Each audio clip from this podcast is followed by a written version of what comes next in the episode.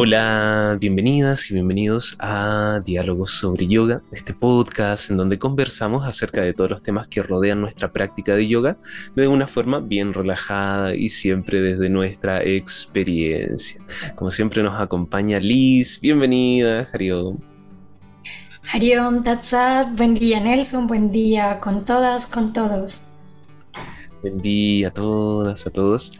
El día de hoy vamos a comenzar con, una serie de, de podcasts y vamos a tratar de contar nuestra experiencia y acercarnos a los llamas y ni llamas. El día de hoy hemos elegido el primer llama que es Ahimsa, la no violencia. Entonces, tal vez Liz, ¿podrías comentarnos un poquito acerca de, generalidad de llamas y ni llamas para podernos ponernos en contexto y de ahí comenzar a desglosar? Eh, bien, entonces estos llamas y ni llamas podríamos decirlos como preceptos éticos y morales, tanto con nosotros mismos como con el contexto, las personas a tu alrededor entonces nunca va solo en una dirección. Es, lógico que todo lo que trabajamos interiormente también va a tener un eco hacia afuera y va a definir cómo, cómo nos, nos relacionamos con el ambiente. Así de que de, eh, me enredé. así que de esto van estos llamas y ni llamas. Es como nuestra manera de relacionarnos con nosotros mismos y con los demás. Sí, esos, em, esos códigos éticos y morales, a mí también me gusta verlo como, tareas positivas, cosas que nos van ayudando a, establecer nuestra práctica y todo esto, bueno, en el concepto del, yoga clásico, del, del, Ashtanga Yoga de Patanjali. Entonces, llamas y ni llamas los primeros pasos de este Ashtanga Yoga, de estos ocho pasos, y, y se comienza por ahí, se comienza por estas por estos códigos éticos, morales, tareas positivas, podemos verlo. Y el primero, el primero que se habla es sobre que, expone Patanjali, vamos a seguir el orden de Patanjali, es Ahimsa, Ahimsa, la no violencia.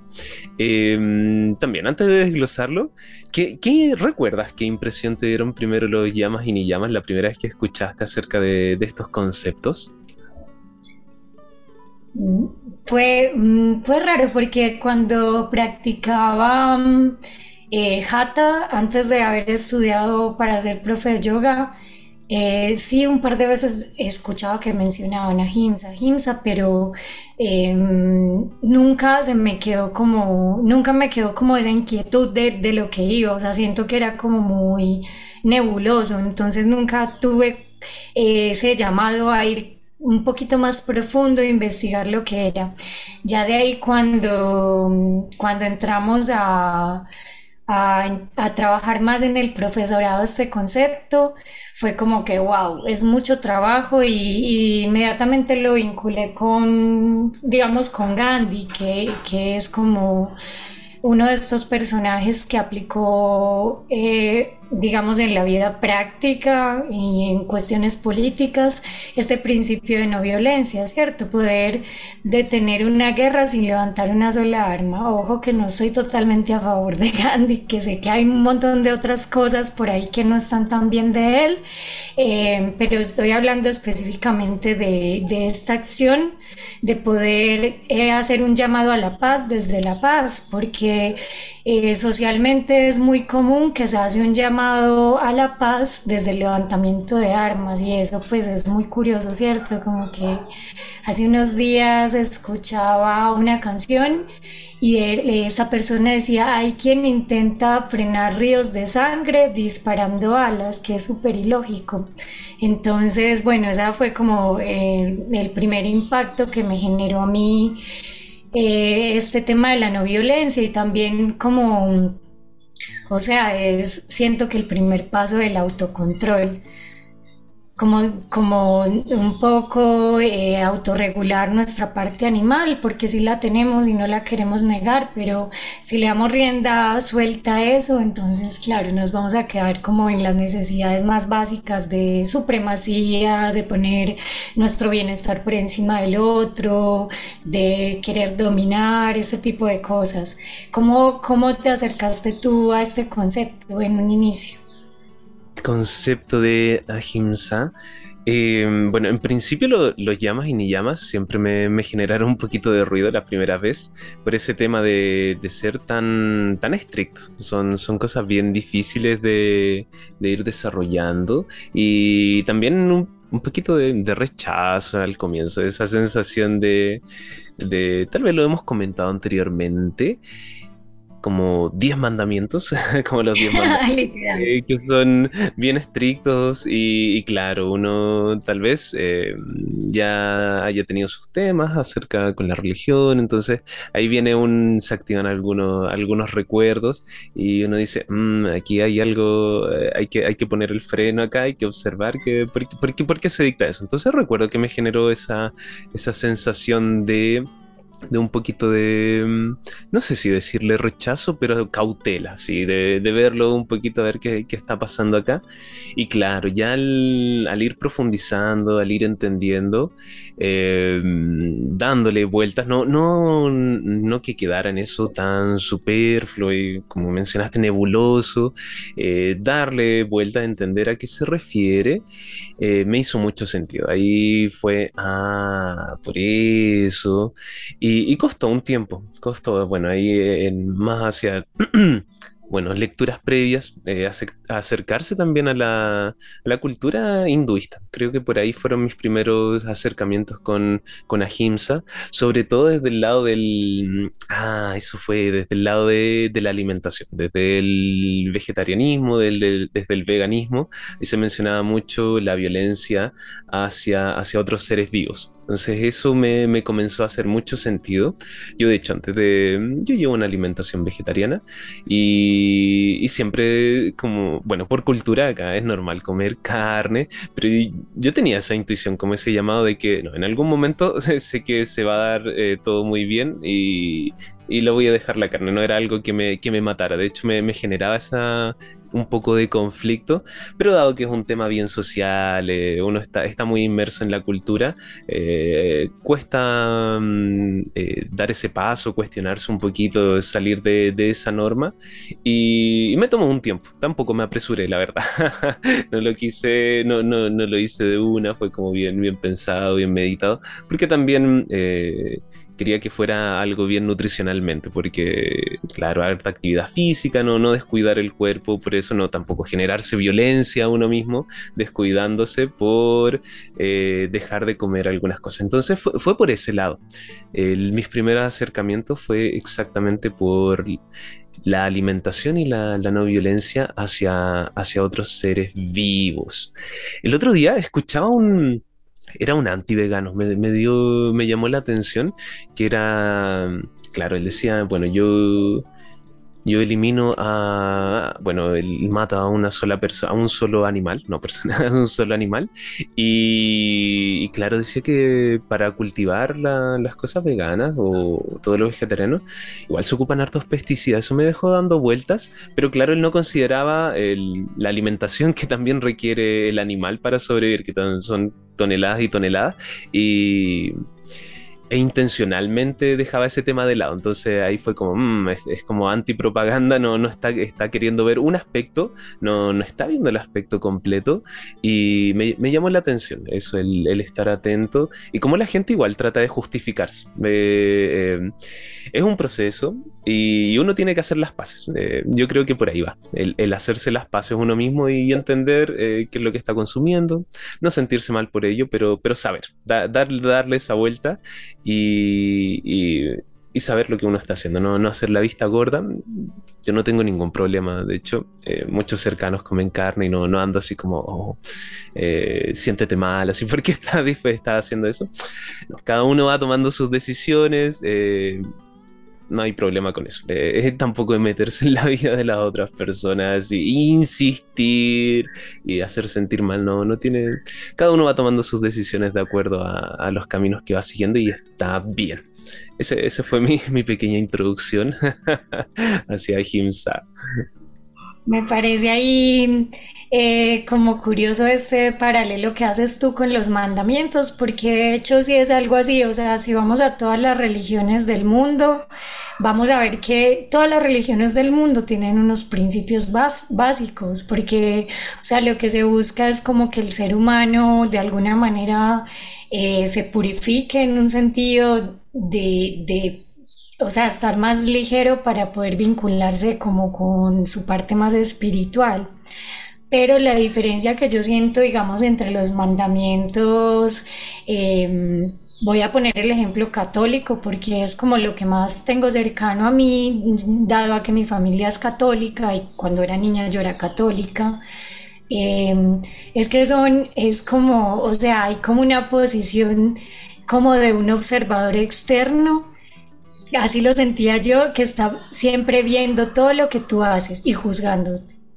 Entonces, si robas, eso está mal. Y, es todo como desde la culpa, desde la culpabilidad. Ay, entonces la persona se queda con esa carga negativa de que hizo algo malo. Entonces te reprimes de hacer cosas, pero no desde el autoanálisis y la conciencia que tienes de ti mismo, sino como un mandamiento, como lo dice esa palabra, como que alguien te está dando una orden y tú la cumples. Y por eso siento que no solo a ti, sino a mucha gente le el tema de llamas y ni llamas le golpea súper fuerte, porque es como que, ay, no, o sea, también tenemos como esa búsqueda de la libertad, esa rebeldía, de que no, de no querer que nos metan en, como en cercos pequeñitos y sentirnos encerrados por algo. Tal vez mi experiencia fue diferente porque yo eh, ya me acerqué a los llamas y ni llamas siendo muy adulta, o sea, ya siendo grande, entonces ya...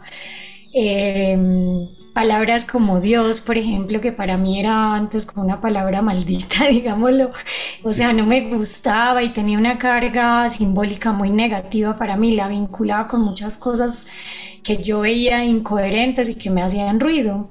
Pero yo ya ahora he resignificado mucho esa palabra, entonces también, no sé, el tema de llamas y ni llamas vinculado con mandamientos, normas y eso, quizás se puede generar mucho ruido, pero siento que es también, o sea, si es como complejo entrar a hablar ahí del tema de la libertad, ¿cierto? Esa rebeldía, como ese, esa reacción hacia ese encierro que te hace sentir aprisionado y quieres estar en libertad. Entonces hay dos opciones como de, ver la libertad. O le das rienda suelta a tus impulsos, a tus deseos, te vuelves más nihilista, más hedonista y te sientes libre de esa manera. Hay, a quienes les funciona ese camino y es perfecto. Y hay otros puntos de vista, como es el punto de vista del yoga, por ejemplo, donde eh, el el como que entregarte sumisamente a esa parte más de los deseos, del ego, de que, de que todos esos deseos em, como que manden sobre ti, eh, ahí pierdes tu libertad, porque no, no estás escuchando a tu ser lo que realmente necesita tu ser, sino que estás escuchando eh, esa, esa como necesidad, esa demanda de sentir placer inmediato. Entonces, bueno, esos dos puntos de vista están y ya cada uno también tiene que elegir el camino que más le funcione. Lo otro eh, que tú hablabas es respecto al el vegetarianismo, el veganismo y mm, cómo encontrar el camino del medio de modo que no, que no termines cayendo en la ahimsa por responder a un mandato externo. Lo lindo del yoga también es eso, o sea, hay, hay de todo, ¿cierto? Hay lugares que son más dogmáticos y tal vez eso sí vaya a ser una regla, o sea, no sé, si tú te vas a un ashram, probablemente no te van a dejar comer carne dentro del ashram. Pero hay otros lugares, digamos yo como profe de yoga, yo no, o sea, yo converso estas cosas con mis alumnas y todo, pero he estado compartiendo, digamos, cenas con ellas, donde ellas consumen sus alimentos con carne y a mí no me da asco, no me molesta, no me siento ofendida pero obviamente ellas saben que también no me pueden como persuadir de que yo vaya a comer esas cosas porque estamos como en, en dos lugares muy diferentes, pero Em, lo que tú decías del tema nutricional y eso, y entender que cada organismo es único y que no todos tenemos las mismas necesidades nutricionales, no todos eh, tenemos el mismo gasto energético en nuestro día a día, entonces también hacer ese análisis de realmente qué es lo que necesita tu cuerpo, porque así como hay gente a que le funciona muy bien la dieta vegana o vegetariana, hay otra gente que tiene estas dietas más keto, que son solo grasas y vegetales, no comen nada de harina y, o sea, prácticamente su, su, dieta está basada en la carne y les funciona. Entonces también es hacer el autoanálisis y como tú decías, eh, sí saber la carga de lo que estás comiendo, porque muchas veces, por ejemplo, cuando se habla del consumo de carne, te dicen, si tú dejas un pedazo de pescado o de pollo al sol 20 minutos, media hora, esa cosa se va a dañar, se va a empezar a descomponer. Y eh, la temperatura del ambiente no es tan elevada como la temperatura al interior del cuerpo. Entonces lo mismo pasa cuando tú introduces eh, un pedazo de carne a tu cuerpo. Es como exponerlo al, ambiente externo donde son en temperaturas súper elevadas y eso se va a descomponer adentro de ti. Claro que el cuerpo es súper sabio, va a tomar lo que le sirve y va a desechar lo que no, pero, o sea, sí tiene como unas cargas ahí energéticas que uno como individuo tiene que asumir o no. Lo otro que a mí me parece interesante es que, eh, pues, por ejemplo, hay gente que dice que el consumo de carne también está vinculado al crecimiento del cerebro, ¿cierto? Como este mono se transformó, su cerebro pudo crecer, aprendió a cocinar los alimentos, este tipo de cosas, pero obviamente ya no vivimos en esa época donde el gasto energético era mucho, nos estábamos moviendo de un lugar a otro, em, no tenías comida todo el tiempo al alcance. Entonces, claro, comías lo que habías y lo que más energía te proporcionaba. Em, entonces también como que, o sea, como tú dices, no, no tratar como de defender nuestros puntos de vista argumentando una cosa o la otra, sino simplemente buscar esa coherencia contigo mismo, lo que te funcione a ti está bien, porque si también por un principio ético o moral empezamos a caer en un estado de represión, de sentirnos mal, de que no sé, ya no puedes sentarte alrededor de una comida familiar porque te sientes incómodo por el consumo de carne y eso, te incomodas a ti, te sientes mal tú y incomodas también al resto de personas. Em, así que eso, buscar el balance como, como entre tus principios éticos y que no se vuelva también un estado de represión, porque mi teoría es que cuando reprimes las cosas por la fuerza, a la larga eso, o sea, vuelves a lo mismo, vuelves a tu hábito. Al, sí, el, reprimirse no, creo que no, no es la mejor forma. Eh, es, como una, es como una olla a presión y en algún momento va, va a salir, va a explotar todo aquello. Así que mm, tratar no, no de hacer la, la vista gorda ahí. Y mm, varias cosas interesantes, sí. El tema, bueno, el tema de la alimentación yo creo que nos da para hablar de, solo eso. Así que... Es verdad, es verdad. Sí, un tema muy, muy interesante. Y mm, bueno, con respecto a GIMSA, eh, otro ámbito que, bueno, está la alimentación. Y luego también fui dándome cuenta acerca de de, las conexiones con, otras personas.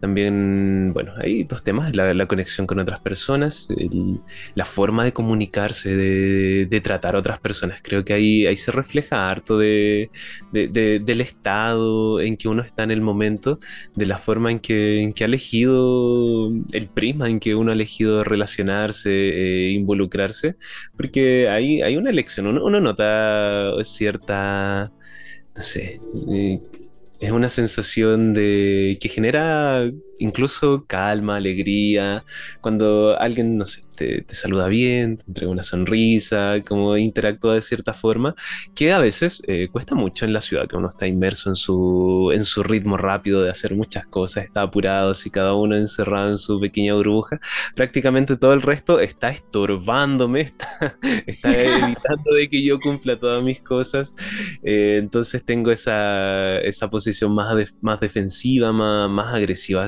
a otras personas. Y, claro, uno lo puede entender en el momento si es que uno va atrasado, si es que va, eh, tiene algo muy importante que realizar.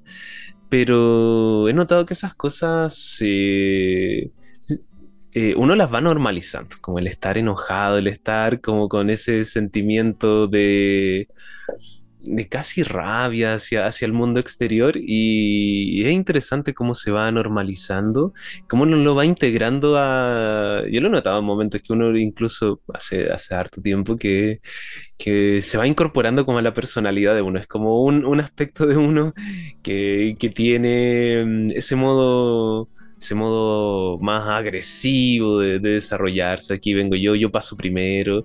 Y es como, mm, es extraño cómo, cómo se va generando esta nueva normalidad.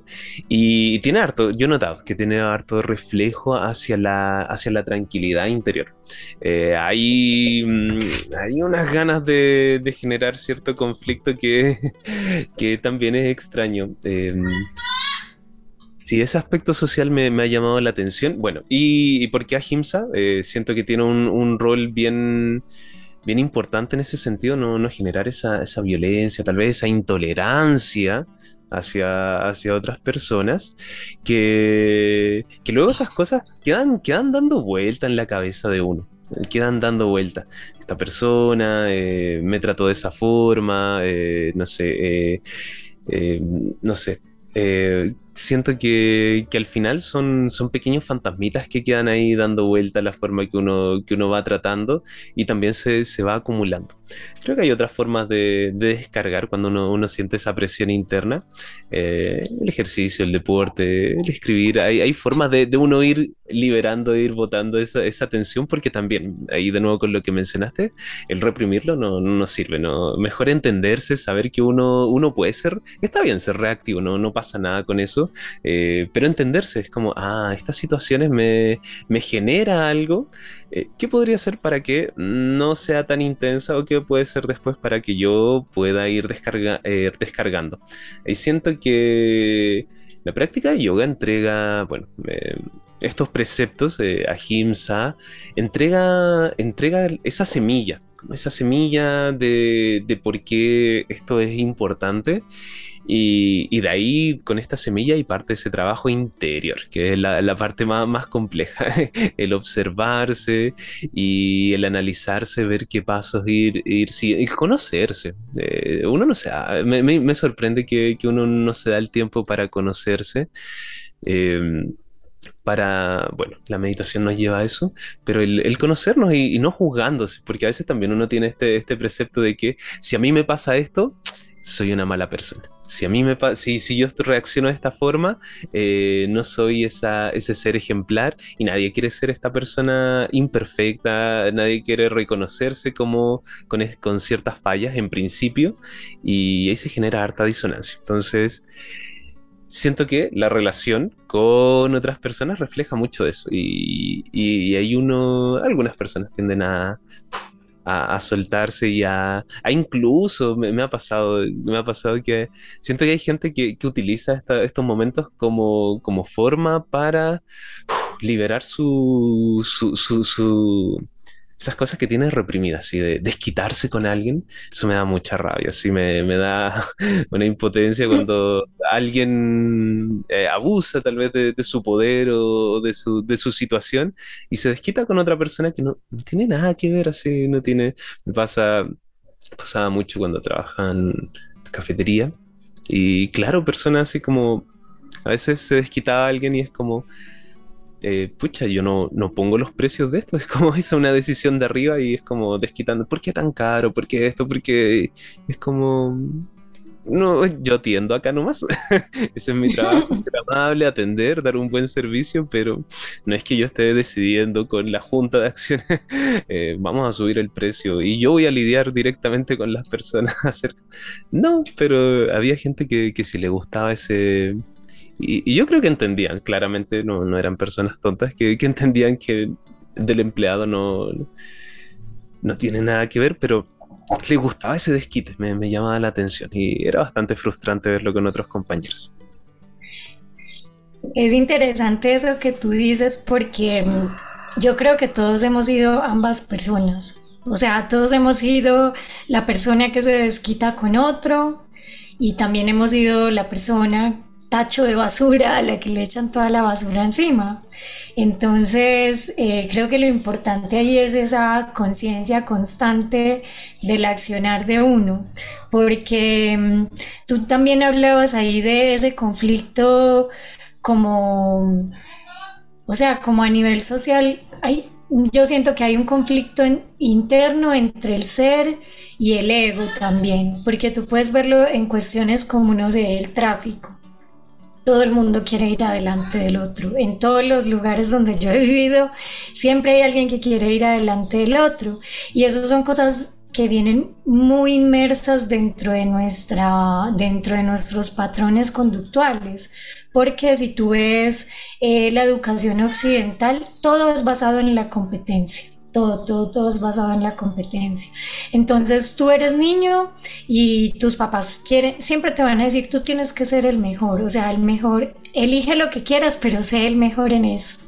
Em, o por ejemplo, Sí, es como, como que ah, el que llega de primero eh, tiene como esa recompensa por haber llegado de primero. Y el que llega de último es como lo normal es que la persona se siente pésimo porque llegó de último.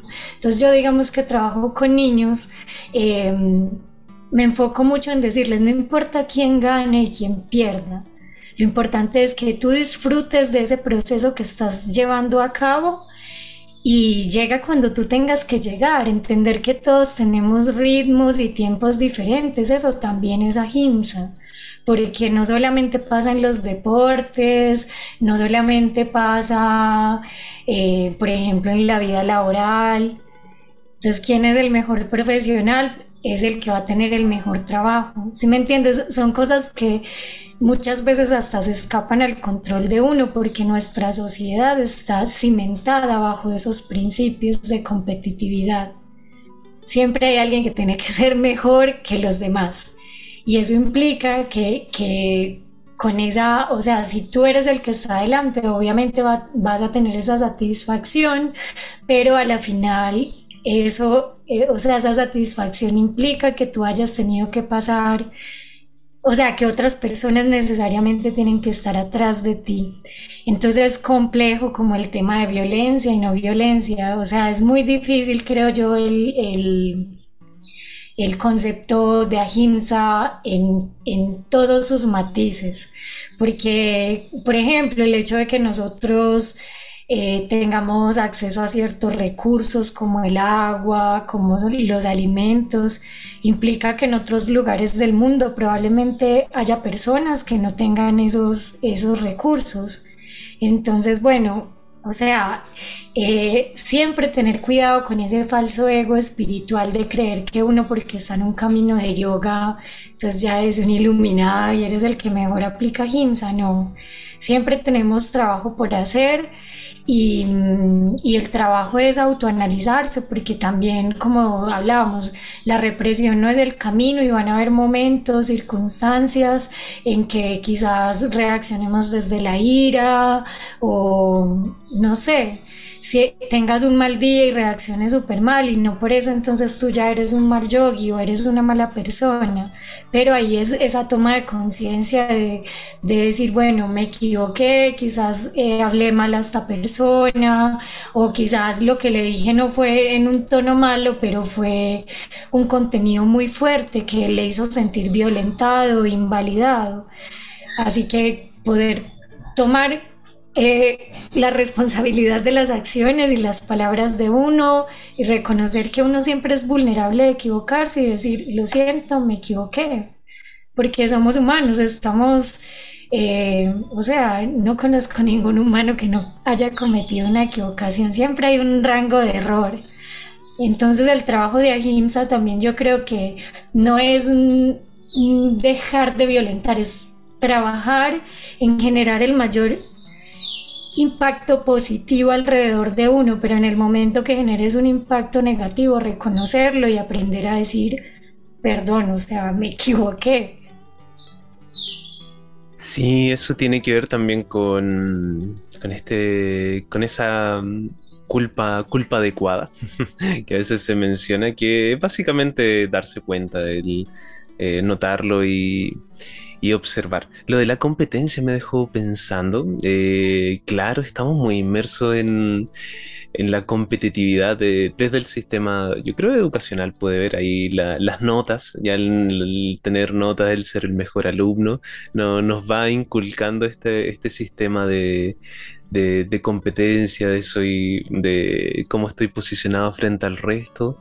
Y y a mí, la verdad, yo, yo recuerdo en, bueno, en enseñanza, en colegio, eh, de alguna forma sentía que eso me motivaba en ciertas formas. Me no, notaba esa, esa motivación para querer, de alguna forma, puede ser el, demostrar, que también son, son motivaciones que querer demostrar, de, demostrar eh, no sé, qué tan inteligente soy, qué tan bueno en los deportes soy, qué tan... Una, una forma de, de, demostrar, eh, esperando también, me imagino, esa, esa respuesta de vuelta así como, oh sí, eres bueno.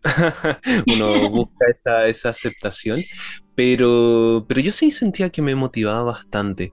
Ahora bien, eh, esa motivación eh, sentía que, que, ayudaba el querer tener esa gente motivante, pero, pero también generaba lo otro, eh, a veces procesos muy grandes de, frustración, procesos muy grandes de autoexigencia, de, del claro, si no rendí como, como esperaba que iba a rendir, si no me fue de esa forma, ahí venía un proceso de, de, juzgarse a uno, de, violentarse, de distintas formas de violentarse. Eh, y también eso eh, influye mucho en, el, en, el, en, la forma en que uno se trata a sí mismo. Entonces ya no sería como el trato hacia el exterior, una situación externa genera ese, ese trato al interior y, y, ahí de a poco he aprendido a ser más amable conmigo mismo. observar, darme los tiempos, también analizar, no quedarme ahí en, en como se dice, quedarse en los laureles ahí relajado, pero... Eh, un poco más amable. Eh, se puede, he notado que se puede ir generando procesos y avances prácticamente al mismo ritmo, pero depende mucho del... Siento que todo depende mucho del, del prisma, del enfoque que uno le dé, de las bases que uno tenga para afrontar cierto, cierto proceso, eh, cierta habilidad, cierta, eh, cierta aprendizaje que uno quiera ir generando. Y ese enfoque cambia mucho. Y bueno, esta competitividad eh, sí genera, mm, genera cambios. Lo, que yo he tratado ahora de hacer es cambiar este, este enfoque del, querer competir con alguien y lo he cambiado por el tener de referente a alguien. Eso me, me ha ayudado, ese cambio de enfoque. Sí, en vez de competir, porque el enfoque de competir es yo quiero ser mejor que esta persona. Yo quiero, si no estoy sobre esta persona, eh, estoy perdiendo. Pero en cambio el enfoque de, de referente me ha ayudado mucho porque me motiva de la misma forma, pero pero mi pensamiento interno es distinto. El, la, como lo proceso mentalmente es como, wow, esta persona Qué, admirable. Esta persona, qué genial, qué, qué bacán que esté realizando eh, estas rutinas, que, que, realice esto de forma constante, todo lo que ha logrado. Y de alguna forma eso me motiva a querer eh, continuar con mis objetivos, con mis metas. Y ya no es un tema de, de, querer ser mejor que la otra persona, sino que siento que esa persona me está, me está impulsando. Una vez escuchaba una analogía que, estos referentes, bueno, en realidad hablaban de, personas más, iluminadas, pero referentes, eh, lo, puedo, eh, lo, he tomado, lo he aterrizado de esa forma. Estas personas que, que, son como, son igual de alguna forma que nosotros, son humanos, no, no, tienen algunas capacidades distintas, han pasado por distintos procesos, pero la analogía era mm, que es como que es como una locomotora, un carrito de locomotora, y, pero ellos son el, carrito que va adelante, entonces el carrito que, que moviliza el resto de los vagones. Entonces, eh, esa es la sensación que uno debería tener, que, que, esta persona nos va, nos va llevando hacia adelante. Y me gusta ese, aspecto de, de, referente y ha cambiado ese, ese diálogo mental. Ahí lo conecto con Ahimsa, lo vuelvo a aterrizar y, y es la forma de, de, tratarse uno mismo. Ese, es un diálogo mucho más amable, ya no es tan juzgador, tan violento hacia uno mismo. Y uno puede decir, bueno, eh, en realidad uno ahí se está empujando, uno, bueno, está eh, una crítica constructiva, pero si uno mantiene ciertos diálogos, cierta forma de tratarse por mucho tiempo, eso también va cambiando la, perspectiva, la visión que tenemos de, uno mismo.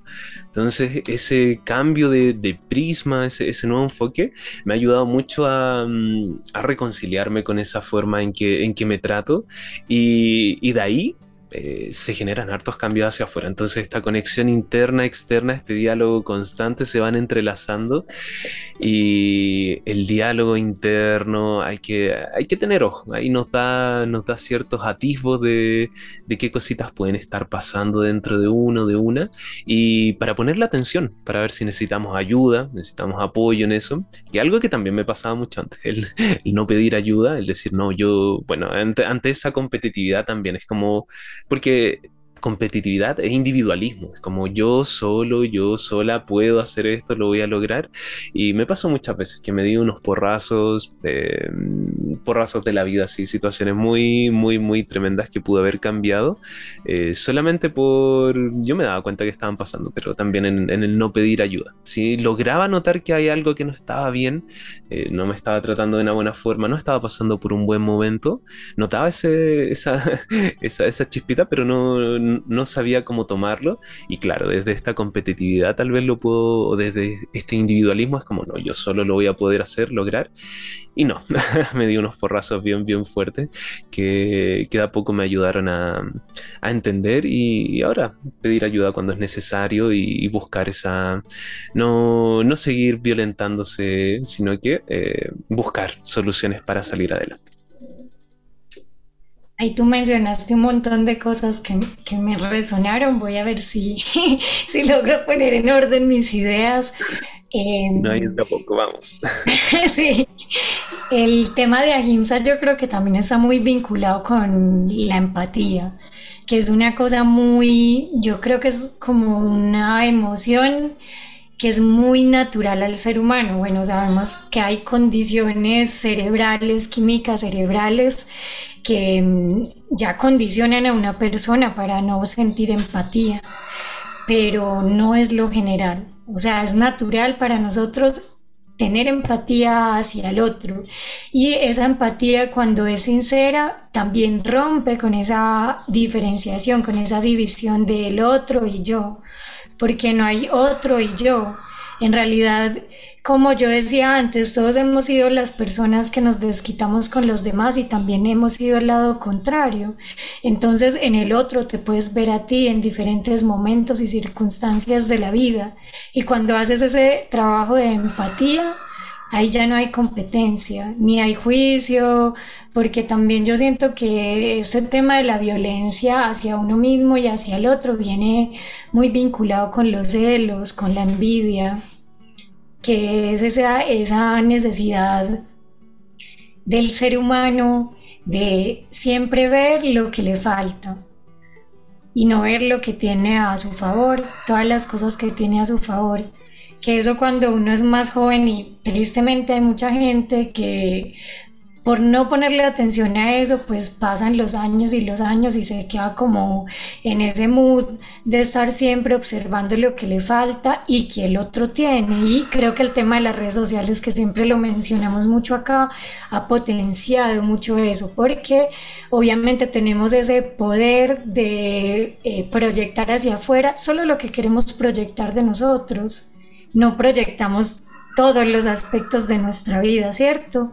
Y eso genera desde la otra perspectiva, si uno no ha hecho mucho trabajo interno en uno, estos sentimientos de envidia, de celos, de creer que el otro tiene una vida perfecta, cuando en realidad eso no pasa, o sea, solo mostramos las cosas que queremos mostrar, pero llegar a esos lugares siempre, siempre implica mucho trabajo, mucho sacrificio y tenemos esta idea de que cuando alguien es muy bueno en algo es porque fácil para esa persona eso.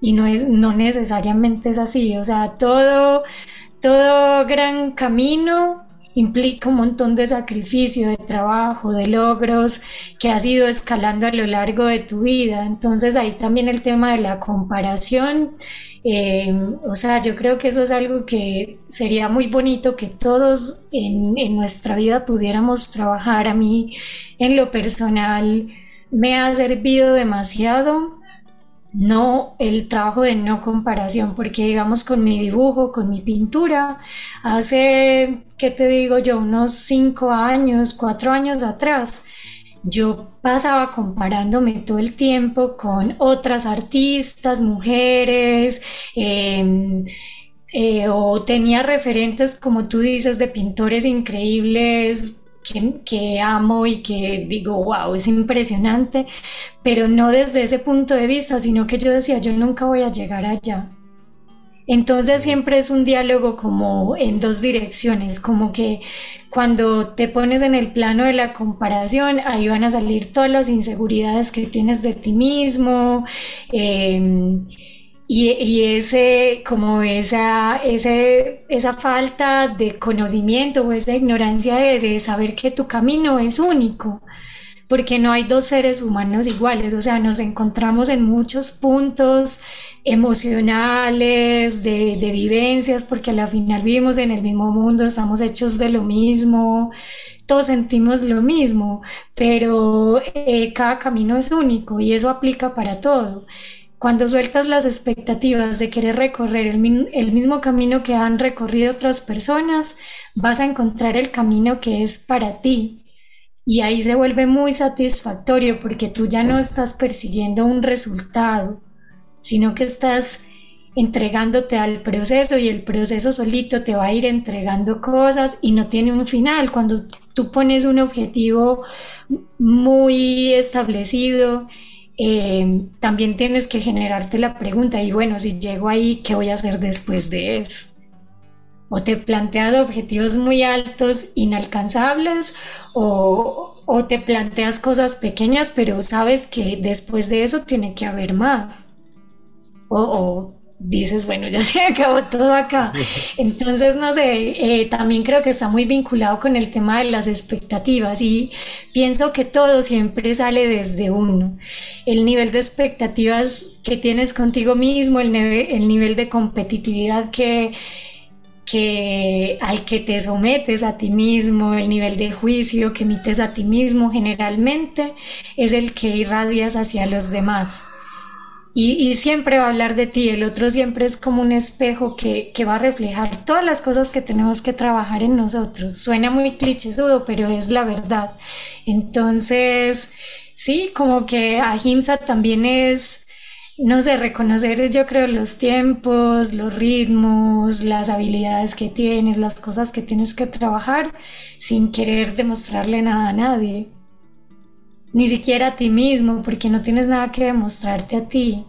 Simplemente estás haciendo eh, el trabajo que tienes que hacer y quizás vayas a ver cosas con el tiempo, descubrir cosas con el tiempo, pero no, no se trata de, o sea, no sé, como esa idea del superhombre y de querer ser perfectos, creo que de eso no va, no hay perfección.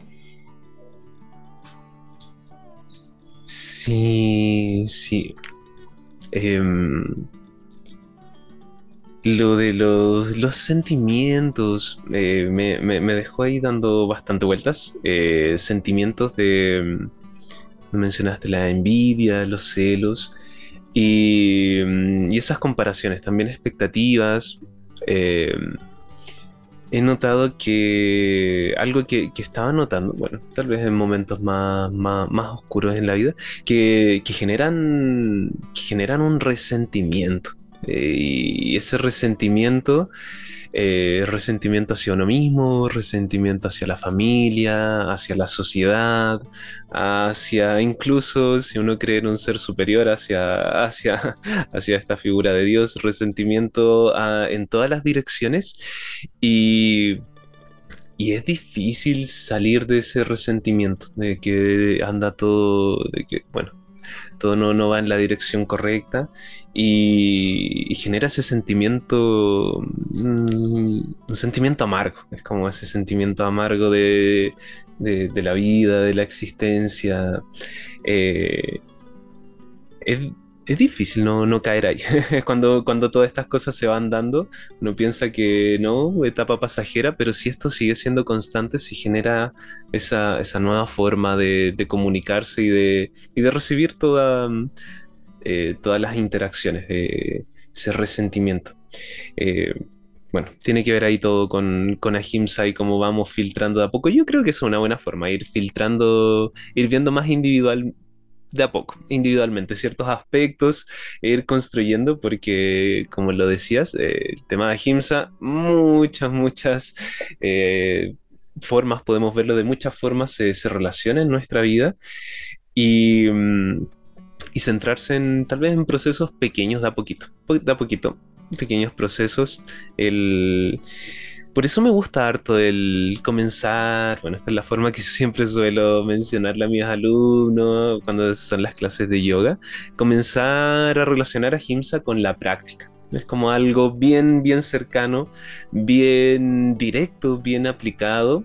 El no compararse, el no compararse y no comparar el trabajo de uno, el trabajo de otro, la práctica de uno es una buena forma en principio, porque también tenemos esta mentalidad competitiva, esta mentalidad de, querer avanzar rápidamente también, de lograr, el, el lograr procesos en, cierto, en ciertos periodos de tiempo. Y ahimsa en la práctica, en el sentido de no compararse, no una frase que me gusta mucho él, sin comparación, sin expectativas de cómo debería ser la práctica. Eh, el no, el escuchar al cuerpo es una buena forma, no, no violentarlo también. eh, muchas veces en los deportes estamos, si alguna vez eh, uno ha practicado deporte de forma competitiva, no está acostumbrado a, a darlo todo, así, a llegar al límite, a que el cuerpo, si el cuerpo no queda completamente destruido al final de, de un entrenamiento, eh, no lo diste todo, entonces no, no, no fue el mejor de los entrenamientos. Y esa mentalidad eh, es difícil el, el cambiarla, el observar, porque muchas veces yo encuentro que está bien tener esos periodos bien rayásicos, bien energéticos, pero siempre que el, escuchando al cuerpo, si el cuerpo nos acompaña, el cuerpo está en ese, en ese momento de que tiene mucha energía, de que no hay ninguna lesión, eh, darle para adelante, darle con todo, pero no, no forzarlo, porque si te queda una, si generas una lesión, si generas alguna, algún problema, te induces de alguna forma eh, algo que no, claro, que no sea externo eh, para la práctica. Eh, a mí me pasó una vez que también, momento muy, muy, mm, estaba con todas las energías, muy rayásico, y la verdad fue un accidente, no fue algo que yo me indujera, pisé mal en un, en un trampolín, pisé mal y tuve una lesión que me dejó parado por mucho tiempo. Y en el momento no sabía lo, lo, lo tan relacionado como mi identidad estaba ligada a las capacidades que podía demostrar con mi cuerpo, que eso, eso me tiró bien abajo. Eh, me tiró, me, es como, si no puedo hacer estas cosas, es como, ¿qué estoy haciendo? ¿no? ¿Quién soy si no puedo realizar estas cosas?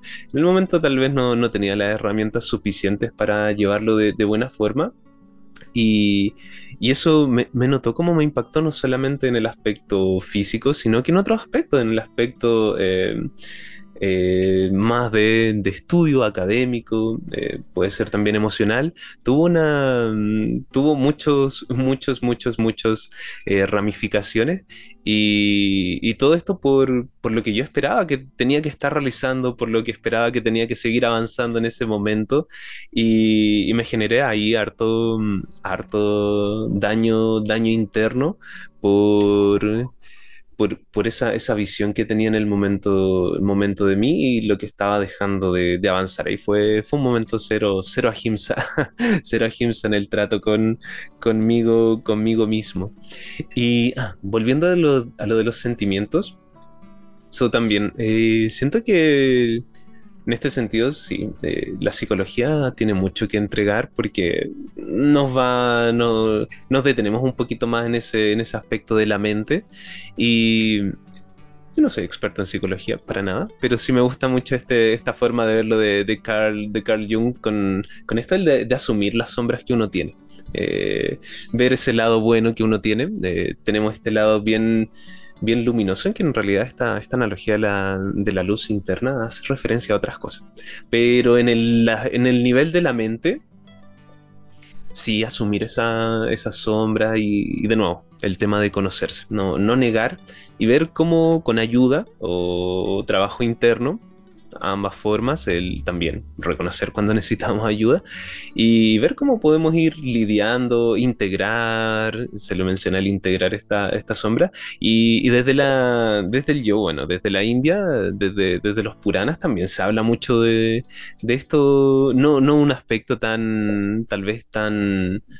Eh, académicamente, cuando escuché la primera vez esta historia de, que Chiva se juntaba con, con, los ganapatis, con estos malotes que representan todos los malos sentimientos, como la ira, la envidia, eh, y son sus amigos, son, es su círculo cercano, esa historia me dejó pensando mucho porque si Chiva, esta, esta figura, este referente, yo digo que tenemos máximo, eh, se junta con, el, con estos malotes, eh, ahí la referencia, la, la, la, idea de esta enseñanza es que mm, los tiene bajo control. No es que los niega, no es que salgan de mi vida, yo los expulso totalmente, sino que por el contrario, lo, lo asume, los tiene en su círculo interior y de hecho los ocupa para, para, cuidar su lugar de meditación, para que no los molesten. Entonces canaliza esta, estas cosas, estos sentimientos, estas reacciones naturales que están dentro de nosotros y, y las lleva de una forma, de, una forma práctica. Entonces, incluso si Chivas se junta con estas personas, ¿cómo nosotros no vamos a tener estos problemas, esta, eh, estos sentimientos, estos momentos en que nos vamos a sentir de ciertas formas? Eh, yoga y otras, y otras formas de, de conocimiento interior, eh, siento que nos dan esas herramientas para llevarlo de, mejor manera y no, no, no, sentirnos perdidos o completamente eh, abrumados cuando ocurren estas cosas. No es que no nos vayan a pasar, sino que hay herramientas, más formas de, de llevarlo. Y Ahimsa, esta semilla, este primer llama que nos hace reflexionar en todas estas cosas, es increíble. Sí, ahí, ahí yo pienso que también, ahí, tú hablaste de ese accidente que te pasó y eh, he sentido mucho que cuando pasan ese tipo de cosas es un golpe directo al ego. O sea, puede ser una cosa del cuerpo, puede ser una cosa emocional, pero realmente quien recibe el golpe es tu ego. Y eso genera mucho dolor porque es como que uno construye una imagen de uno mismo y te identificas con esas cosas. Entonces, por ejemplo, en tu caso, estabas totalmente identificado con el hecho de que hacías una actividad física específica y que eras full bueno en eso, y en el momento que te das cuenta de que fallar es una posibilidad, tu yo entra en conflicto, ya no sabes quién eres. Lo mismo pasa, por ejemplo, con las relaciones de pareja. Si te entregas demasiado a una, a una pareja, eh, te identificas con esa relación, pierdes como tu sentido de individualidad porque siempre estás como en función del otro, llega el momento en que eso se rompe y nuevamente tu ego entra en conflicto. Entonces creo que eh, o sea, la base del principio de Ahimsa también tiene relación con ese imaginario del yo que construimos, las expectativas del yo que construimos. Y en el mundo del yoga o en el mundo de estos caminos espirituales la caída puede ser muy fuerte porque como estamos tratando de trabajar en nosotros mismos, a veces también podemos caer en una cuestión de autoengaño. Por eso en yoga se habla tanto del discernimiento. Entonces, creer que porque estamos en un camino espiritual somos mejores que los demás y no tenemos eh, posibilidad de errar, es el peor error que podemos cometer. Porque ahí dejamos de aprender, vamos a estar enfocados en juzgar al otro, en creer que el otro todo el tiempo está haciendo mal mientras que tú emites esos juicios y te das cuenta de que el que está mal eres tú. Y también ahí lo que pensaba es que, o sea, digamos, yo me considero una persona en camino al no dualismo es, lo que yo quisiera implementar en mí. No puedo decir soy una yogi de Advaita Vedanta, me encantaría, pero no, me, me falta mucho trabajo para llegar ahí. Pero es lo que más me resuena. Y en ese sentido también es reconocer que bueno y malo, bien y mal, placer y dolor, eh, son construcciones sociales. Eso eso no, o sea, desde la perspectiva del yoga, no hay un bien o un mal, Todas esas cosas están pasando en simultánea en toda la materia, en toda la naturaleza. Entonces, eh, hablamos de estos principios rayas, tamas, sattva, que nos componen, que es como la luz, la oscuridad, eh, la energía, el letargo. Todo eso está pasando dentro de ti en simultánea todo el tiempo. Entonces, no hay bien o mal, tienes las dos y eso tal vez es, tiene que ver full con lo que hablabas de la sombra. O sea, negar que tenemos la capacidad de dañar al otro también es caer en himsa, o sea, es caer en la violencia, porque si tú lo niegas, caes en la ignorancia y vas a estar quizás violentando a las personas y al entorno sin darte cuenta de lo que estás haciendo. Entonces sí tenemos la bondad, pero también está esta otra parte que, que nos hace dañar al otro. En verdad, todos hemos sido víctimas y victimarios y creo que el principio de Ahimsa también va de responsabilizarnos de nuestros propios dolores porque eh, yo siento que el ser humano tiene una tendencia muy quejumbrosa, o sea, siempre tendemos como a quejarnos y a, ponernos en la posición de víctima. Cuando tú haces eso, o sea, no, a mí me ha pasado infinidad de veces y todavía me pasa, pero cuando asumimos esa posición de decir, ah, es que el otro me dañó, es que por culpa del otro, ah, es que si esta persona no hubiera dicho esto o no hubiera hecho esto, estás renunciando a, tu poder de reconocer que decisiones que tú tomaste te llevaron a esa circunstancia, a esa persona. La otra persona probablemente no te obligó a nada, tú voluntariamente llegaste ahí. O sea, tus decisiones te llevaron a esos lugares. Entonces también creo que Ahimsa tiene full que ver con el no quejarse. O sea, no digo que no hay que quejarse, pero dentro de cada queja hay que analizar qué grado de responsabilidad tenemos, porque si estamos responsabilizando al otro de alguna manera, le estamos violentando y le estamos invalidando en sus propios procesos y también eh, estamos renunciando a nuestro poder sobre nosotros mismos. Así que creo que Ahimsa también es eh, ese autoanálisis que te permite salir de circunstancias, relaciones, trabajos, donde tú no eres feliz. Eso también podría ser una forma de aplicar a Ahimsa en nuestras vidas, porque a la final, claro, hay circunstancias muy complejas que durante un tiempo quizás nos van a obligar a estar en lugares específicos y vivimos en un mundo muy complicado donde, o sea, no todos tenemos los mismos privilegios y hay gente que le tocó nacer en lugares y circunstancias muy difíciles, pero yo creo que siempre hay un grado de capacidad, de voluntad, de fuerza, de salir de esos lugares donde no nos sentimos bien. No quiere decir que va a ser fácil, va a implicar mucho trabajo, pero pero bueno, no sé, creo que ese es el trabajito también, buscar como vivir una vida más plena. Eso no, tiene nada que ver con el dinero, con la parte económica, con, con decir que vamos a vivir en la opulencia, porque no todos queremos lo mismo, pero sí como preguntarse qué es lo que uno quiere y qué necesita trabajar para llegar a eso, violentando lo menos posible a las personas de tu alrededor, pero sabiendo que siempre puedes generar cambios y salir de esos lugares que no son buenos para ti. El, sí es importante eso, el, tener esa resonar con el, uno, uno a veces siente esa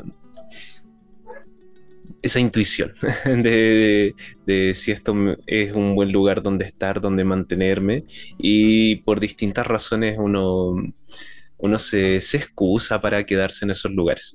Uno, uno genera, genera excusas de, no, esta situación va a pasar, eh, va a cambiar, eh, no, no es tan malo, o tengo cierto vínculo afectivo, o cierto vínculo familiar, eh, o seguridad, también puede ser esa seguridad económica en cierto lugar, se generan ciertas eh, excusas mentales para, para, mantenerse, a pesar de que uno sabe de que, claro, ya no, ya, ya no es el momento de estar ahí, tal vez ya cumplió su ciclo y, y generar esa honestidad y uno se da cuenta que está, está generando daño interno, uno, uno, lo siente, pero, pero también es la dificultad, yo creo que ahí va también eso, el, miedo a lo desconocido, que es lo que puede ir hacia adelante y quedarse en esa zona de, confort, de, comodidad, donde, donde tal vez no es algo tan malo, eh, tan malo, pero eh, podría ser peor. ¿eh? Como que uno, se genera esa, esa excusa. no es tan malo, podría ser peor. Puedo aguantar esto, puedo mantenerme acá. Creo que no es la. No, no, definitivamente no es la forma de, de llevar. Con lo, con lo del no dualismo, ah, hacia allá, hacia allá estaba apuntando. Interesante. Bien interesante. No dualismo. Secreto. yo, he pasado harto por el no dualismo. Y de hecho había una historia de un monje que me da risa, debo, comentar, que es con respecto a... Mm, era un monje medio, medio enojón, así medio, medio cascarrabia y, y, claro, monje de, Advaita Vedanta, de y, los alumnos así como sorprendidos, como, pero, pero profe, maestro, bueno, no sé cómo le decían, el, bueno, Swami, eh, ¿por qué tan enojón? Eh, que ¿Por qué tan, tan molesto, tan enojado con la vida? Así, ¿Por qué tan gruñón si, eh, si está en un camino espiritual y debería pasar? Y no, no, esto no debería pasar. Y el monje así muy, muy absolutamente En realidad, no, no, no, yo, yo no soy eso, yo, yo, yo soy Brahman, yo soy... en realidad la mente es la que hace, así que no, no, no tengo, no hay problema. en la mente la que enojona, no me identifico con la mente. eso es un poco convenenciero ahí. me dio mucha risa así eso. No, no queremos llegar a eso, pero, pero tenía muy claro que en realidad la mente tiene estos aspectos y tampoco me, me, llama la atención que no, no se generaba tanto conflicto con aquello. Estaba trabajando en otras cosas. Así que ahí también el, no dualismo.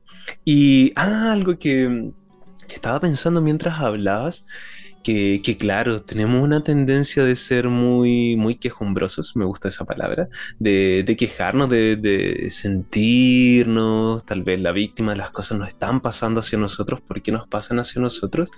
Y ahí lo estaba relacionando con con esta naturaleza, con esta tendencia de, los sentidos. Los sentidos no, nos llevan siempre a, reaccionar hacia el exterior. Es una, la forma en que tenemos de interactuar, de relacionarnos con el mundo, siempre la atención hacia el exterior. Entonces, de alguna forma, es lógico que, sintamos que el exterior es el que nos está afectando directamente, de que culpemos al exterior de, las cosas que nos están pasando. Los sentidos nos llevan hacia adentro y desde la práctica de yoga, esa, esa visión contraria de él, cerrar el exterior por un instante y llevarnos a visualizar nuestro interior Es, es la, el cambio de foco que nos lleva a, a vernos primero, al, al, entender y también tener esa, esa forma de ver de que, de que claro, el filtro, las, eh, toda esta información, toda esta, toda, esta, toda esta información, toda esta experiencia nos están llegando desde el exterior, pero hay un filtro interior, hay un de cómo lo estamos llevando y, podemos ir eligiendo de cómo, cómo nos tomamos algo, cómo, cómo, cómo, reaccionamos ante ciertas situaciones, ante, ahí va, puede ser una misma situación y distintas personas se lo van a tomar de distintas formas. Va, va, a variar mucho y puede ser eso de esto es completamente externo, no tengo no tengo, no puedo influir acerca de, esto que me está pasando, está fuera de mi control, entonces solamente lo tomo como eso, como algo que está fuera de mi control, o voy a permitir que, me genere eh, mucho ruido mental, mucho movimiento. Ahí hay un momento de, decisión interna, de, que uno puede, uno puede tomar esa de cómo, cómo va a ir afectando algo. No es fácil, es bien complejo. la tendencia, la tendencia es dejar que esta información fluya desde el exterior y, mm, y, ver que me está solamente pasando directamente, me está pasando a mí, o ese punto, ese punto de, discernimiento y soltar. Eh, básicamente eso es soltar esto, no, no tengo ninguna... Analizar también, ese, discernimiento se vive acá, analizar sí, es algo sobre lo que tengo control y, y, sobre qué aspecto de este todo tengo control. Tal vez no tengo mucho control sobre lo que está sucediendo externamente o sobre lo que puede ser algo natural o alguna persona, lo que sea, pero sí puedo tener el discernimiento en cómo, cómo me va a afectar eso interiormente, cómo me lo voy a llevar a mí mismo, cómo le voy a dar importancia. Voy a dejar que había un, un dicho también que me daba risa, creo que era una serie, pero mm, dos personas que se estaban fastidiando y, claro, la, persona que fastidiaba lo, hacía a propósito, así para, para, para generar sentimientos, malos sentimientos sobre la otra persona y estaba lográndolo. Entonces esta persona que fastidiaba decía, bueno, ahora estoy viviendo, eh, estoy viviendo sin pagar renta en tu cabeza. Eh, porque le estaba afectando mucho. Eh, se, metió, en su cabeza el pensamiento queda dando vuelta y es como, a mí no me importa lo que, lo que tú me digas, em, pero sí lo que yo te estoy diciendo está haciendo de que eh, permanezca en tu cabeza constantemente y yo creo que ahí, ahí va una decisión. Porque si alguien tal vez te, te insulta, puedes tomártelo muy, muy personal que quede viviendo sin pagar arriendo en tu cabeza o simplemente soltarlo. Eh, no, tengo, no tengo decisión sobre lo que esta persona diga y cómo me va a influir. Eso con, ah, con las tendencias quejumbrosas y el... No, no recuerdo por qué estoy con la Himsa y me fui por las ramas, pero... pero pues, bueno, tiene que ver también con esta, con esta decisión de, del diálogo interno, de, cómo nos vamos a tratar y cómo vamos a tomar las cosas que están sucediendo externamente. Tenemos este filtro, hay un momento, un momento de discernimiento en que tanto no, lo, lo vamos a tomar en serio. A mí me gusta a veces tomarme la vida un poco más relajadamente, ponerle un filtro gracioso a algunas y eso me, relaja bastante. Risas ante todo en vez de, preocupación y, tomarse las cosas a veces demasiado en serio.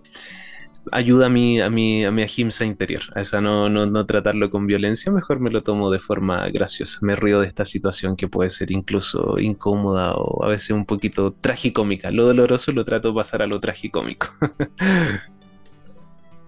En ese sentido, también, o sea, pienso que lo importante es trabajar en reconocer que el enemigo no está afuera, el enemigo siempre está dentro. Por eso en el Bhagavad Gita toda esa guerra ocurre a nivel interno. O sea, queremos destruir como esas tendencias negativas que nos alejan de nuestro propio ser, de nuestra verdadera esencia. Entonces el, el enemigo siempre va a ser uno mismo. Por ahí empieza como eh, cómo te relacionas contigo siempre va a significar la misma relación con el entorno. Y creo que de ahí es la base. Em, de ahí también la otra cosa que tú hablabas antes, antesitos, era que nos, nos da mucho miedo como el cambio, lo nuevo. Y, y también hay que trabajar en reconocer que, o sea, este plano en el que nosotros vivimos es puro cambio. O sea, el cuerpo es puro cambio, las células constantemente se están transformando a sí mismas, mueren cada cierto tiempo, o sea, nuestro cuerpo es completamente diferente al que era hace 5 años, hace 10 años, igualmente la mente, igualmente la personalidad. Y basándonos en esa propia experiencia que cada uno vive, podríamos decir que no, no podemos apegarnos a una cosa fija porque no hay todo es cambio, todo es cambio y eso más allá de ser un cliché lo podemos experimentar si hacemos ese, ese proceso de volver en el tiempo y darnos cuenta todo lo que hemos sido durante nuestra existencia, así que también fluir con ese cambio es importante porque cuando nos aferramos mucho a la certidumbre y a la idea fija de las cosas, sufrimos, eso nos genera mucho dolor.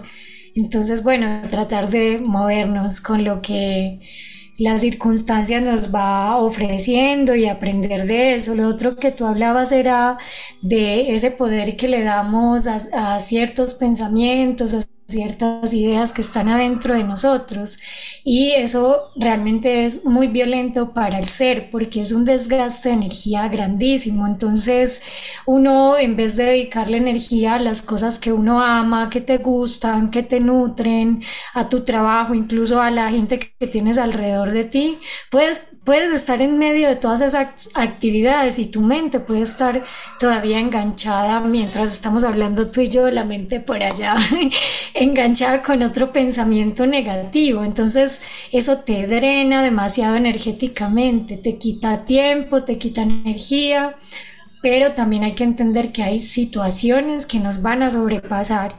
Y en ese sentido, una práctica de ahimsa podría ser reconocer cuando yo como ser humano, como individuo, no estoy pudiendo manejar una situación, un patrón de pensamiento repetitivo y eso me está haciendo tanto daño que ahí volvemos a lo que tú decías hace un rato, tengo que buscar una ayuda de un profesional, de un terapeuta, de una persona que me ayude a trascender esas ideas porque si no, eso se vuelve, o sea, hablamos ahí de los amskaras que también hemos mencionado en otros podcasts, a más, a más fuerza, a más emocionalidad tú le des a una idea, un pensamiento, un surco más profundo se va a, a quedar en tu mente, va a ser muy difícil trabajarlo y hay cosas muy fuertes que un ser humano puede llegar a vivir y que probablemente ya no haya meditación ni, ni nada que te ayude a salir de eso. Entonces ahí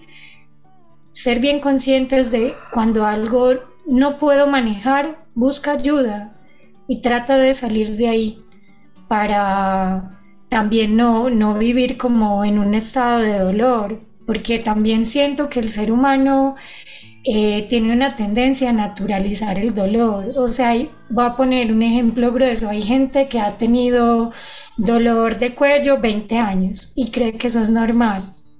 Es como que, ah, no, es que a mí siempre me duele el cuello. Es como que no, pero ve a un terapeuta, ve donde un fisio, ve donde alguien que te ayude a sanar ese dolor, porque esa cosa, o sea, ya son muchos años y eso no es normal.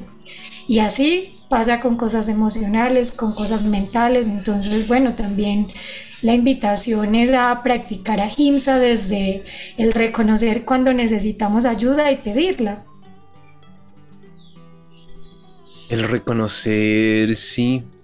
Yo con el, con el cuerpo, siempre harto cuidado con el cuerpo. Pero, mm, pero a veces, bueno, lo veo hace años atrás, ese mismo cuidado uno no, se lo daba al, a este cuerpo mental también, sino más al cuerpo físico, el no sentir, el cuidarlo harto. Y mm, difícil, me llama la atención porque no, no hice ese, ese cambio de foco, ampliar ese mismo cuidado del cuerpo físico hacia, hacia la mente, el enfoque. Interesante. Y mm, Y bueno, lo, lo de Bhagavad Gita también se me... Sí, he escuchado harto acerca de... Es como una de las primeras obje que, se objeta acerca de como, claro, es un texto que debería ser conocimiento interno, espiritualidad, grandes enseñanzas de Krishna, pero, pero ocurre en el campo de batalla, ocurre en una guerra. ¿Qué, qué está pasando acá? ¿Por qué viene esa disonancia? Y, y claro, esta referencia es parte de, de, la historia y refleja nuestra, nuestra batalla constante interior. No, no, no vale la pena quedarse pegado solamente en el contexto en el que se plantea este contexto, la, la, idea es que sea este contexto extra dramático donde ya no, no hay ninguna solución, no están todas las cartas tiradas, ya no, no hay cómo arrancarse y, genera este contexto eh, culmine lo más alto y, en el momento en que ya no, ya no hay escapatoria, uno no, tiene, uno no genera eso ya, en, ese momento de, la guerra y contexto ya uno no puede generar excusas y no, no hay escapatoria, hay que, hay que enfrentarse a ese conocimiento interior, ya no, no, hay, no hay otra solución. Entonces, eh, no quedarse pegado en, en, ese detalle, sino que tomar la, la, enseñanza porque hace esta referencia hacia nuestra mente. Y mm,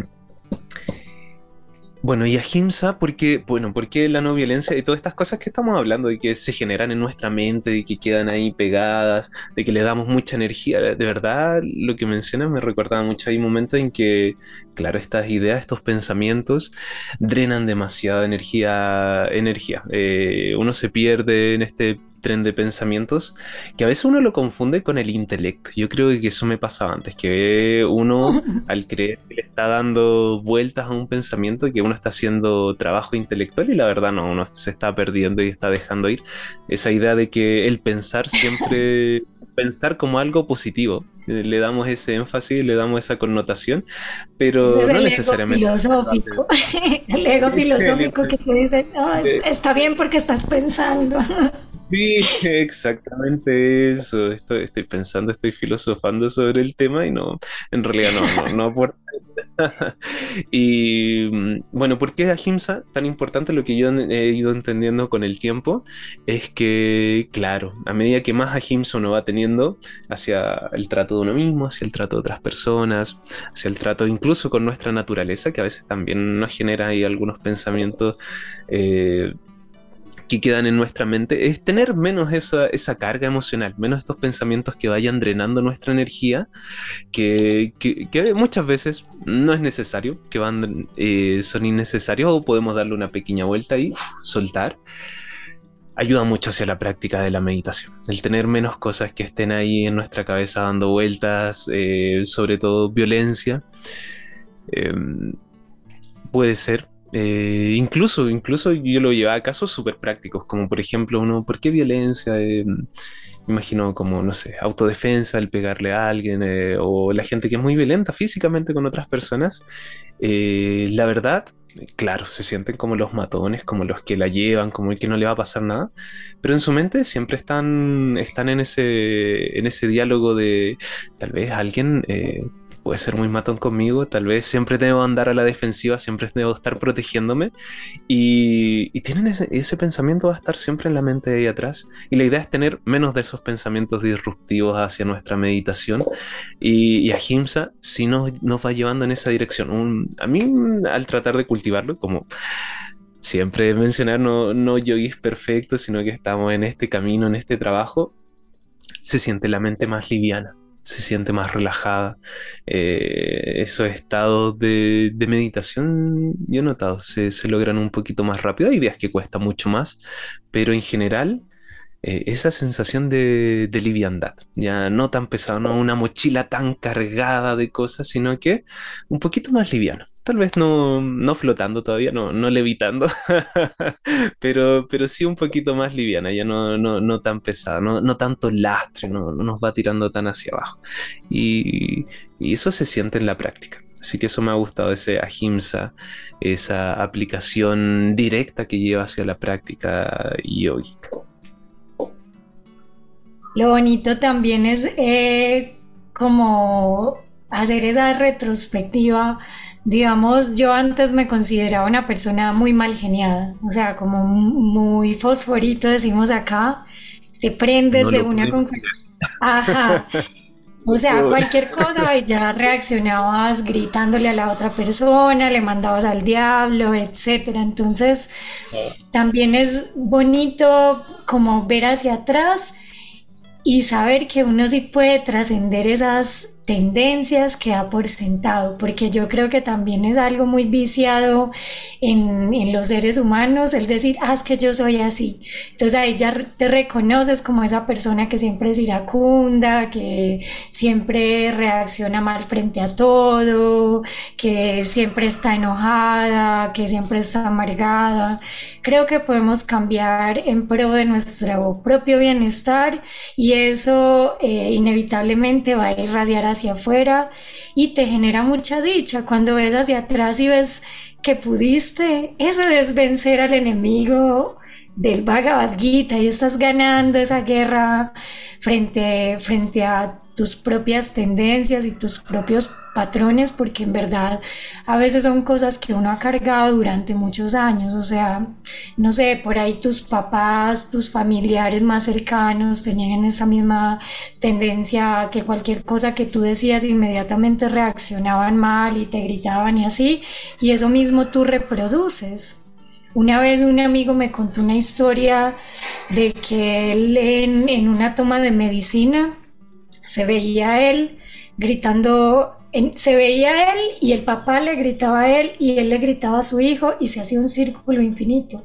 Entonces, mira, son cosas muy profundas, son esos samskaras que naturalizamos y decimos, ya, yo soy así, me identifico con esto y trascender algo con lo que te identificas es muy complicado. Entonces, creo que la recompensa de Ahimsa es saber que tú tienes la capacidad, las herramientas para trascender esas cosas que te hacen mal a ti y que le hacen mal a los demás. Y eso es una dicha muy grande.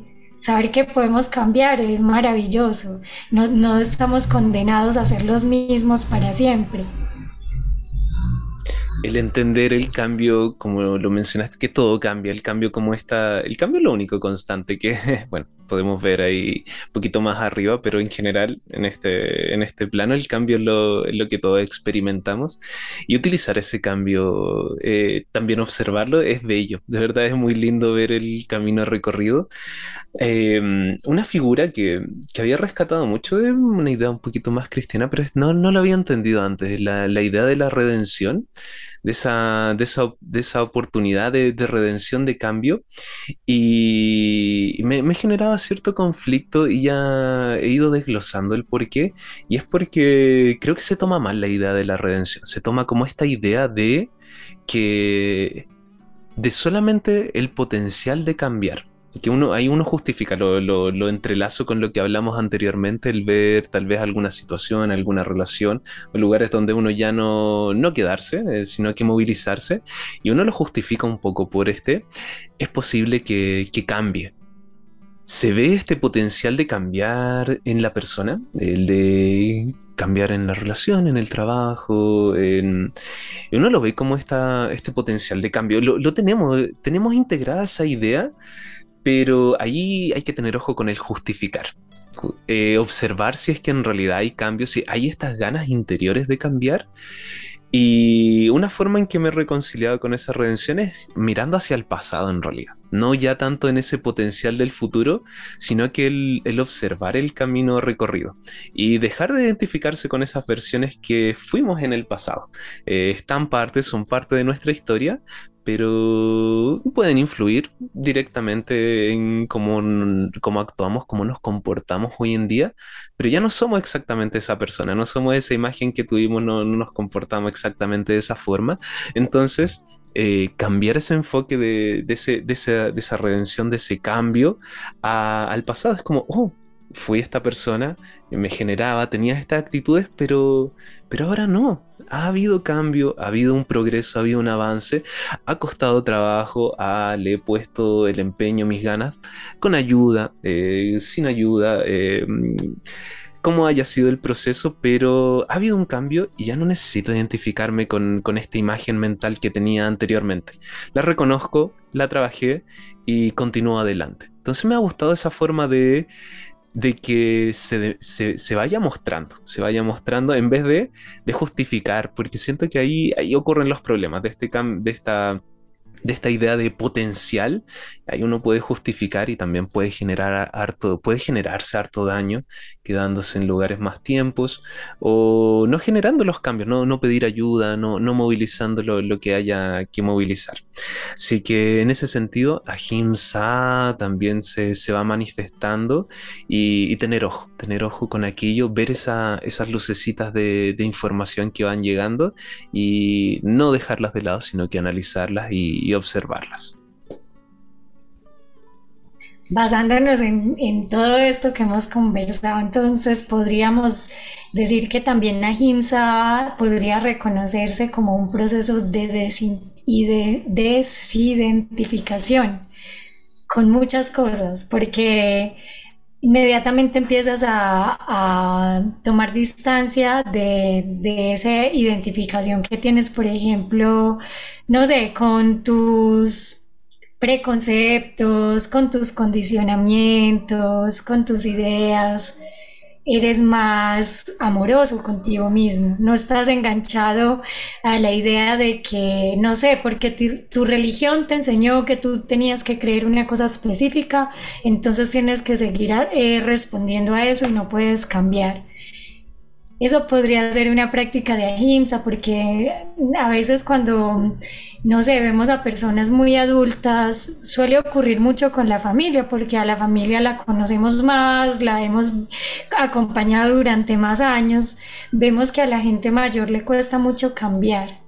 Y hay unas cuestiones ahí como que morales y de apegos así con cosas culturales y, cosas sociales que se vienen arrastrando desde muy atrás. Entonces podríamos decir, ser ahimsa es reconocer que aunque el cambio sea duro, sí lo podemos generar a niveles cada vez más sutiles, porque es que, o sea, el mundo, el humano es como un organismo vivo y es difícil no moverse también con el mundo y sus tendencias. Entonces, por ejemplo, ahorita, eh, metiendo un poco ahí el tema social, vemos que aunque ha costado muchos años y mucho trabajo, quizás esté velando más por la igualdad de derechos de ciertas razas o personas homosexuales, etcétera. Si te resistes al cambio de aceptar que todos somos lo mismo y sin embargo en eso tenemos individualidades que deben ser respetadas, eh, eso también sería una práctica de ahimsa, aceptar que el otro es diferente, tiene sus propias vivencias y que aunque a ti te hayan enseñado tu familia, tu religión, tu escuela, em, que algo estaba mal, tú puedes cambiar eso, nada es fijo. ¿O tú cómo lo ves? Sí, em, el, ser rígido en el pensamiento, creo que eso genera mucho, mucho dolor, mucho, hay himsa, no, no a himsa. Em, y pasa mucho, sí, he notado que no, ya no, ya no tiendo a culpar, a, tirar, claro, a culpar de eso, sobre todo a las generaciones mayores, porque siento que igual llevan una vida bien difícil. Para las comodidades que tenemos hoy en día, el estilo de vida, las historias por las que no, no había otra forma. Eh, vidas muy difíciles, al menos en mi familia. Eh, si en un momento sí mm, recuerdo haber tenido cierto bueno, generar como culpar, culpar o generar ese resentimiento de algunas cosas. Y, em, he tomado el punto de vista más de, la comprensión, de, entenderlo, eh, tal vez situaciones que pueden ir cambiando, pero, pero fue, eran las herramientas que tenían, era la forma en que se les enseñaba para ir viendo, para, no, para ir, eh, para llevar la vida, para llevarla de alguna forma. Y bueno, una de las cosas que, eso, que eso tiende a generar eh, es, a veces rigidez de pensamiento, que cuesta el movilizar, el, ir cambiando la forma en que han realizado las cosas o que han pensado toda su vida.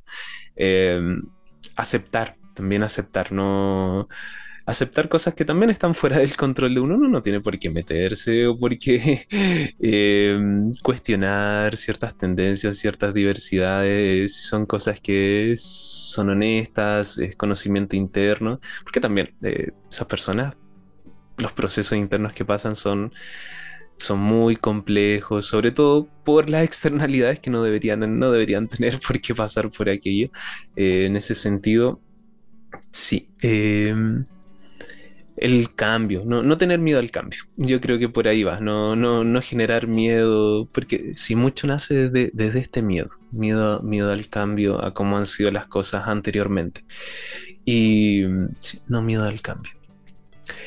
Lo otro, ah, otro que iba a complementar que me había acordado, eh, pero yo creo que es para otro tema, para otra, otra instancia, pero tiene que ver con, claro, cuando mencionaste lo de las diversidades, también hay una lucha en hartos aspectos de esas luchas sociales que, bueno, eh, mencionaste al principio del podcast Gandhi, pero hay otras instancias en que si hay que sacar la voz, si hay que alzar, hay que movilizar, hay que tener esa, esa garra interna para movilizar, porque dando esta, esta rigidez, este rigidez al cambio, personas que no quieren, no quieren que cambien su situación personal, no quiere que cambie eh, y no ven al resto.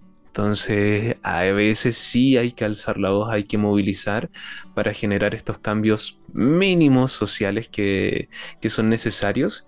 Y ahí, ahí viene una, hay una, pregunta bien buena acerca de cómo se relaciona Himsa, que también puede, podemos llevarla a este, este campo de Kurukshetra, de Bhagavad Gita, y ese Dharma, esa, ese llamado que tenemos a accionar, a actuar, a movilizar para, ir generando un, mejor mundo. Entonces ahí, ahí a veces ahí, puede haber una conversación bien interesante entre ese ahimsa y ese dharma, ese, ese movilizar, el tomar acción, no quedarse como, como un espectador, eh, bueno, a menos que seas un completamente renunciante, nosotros no somos completamente renunciantes, estamos inmersos en esta sociedad y cómo nuestras acciones repercuten en ese, en ese bienestar colectivo.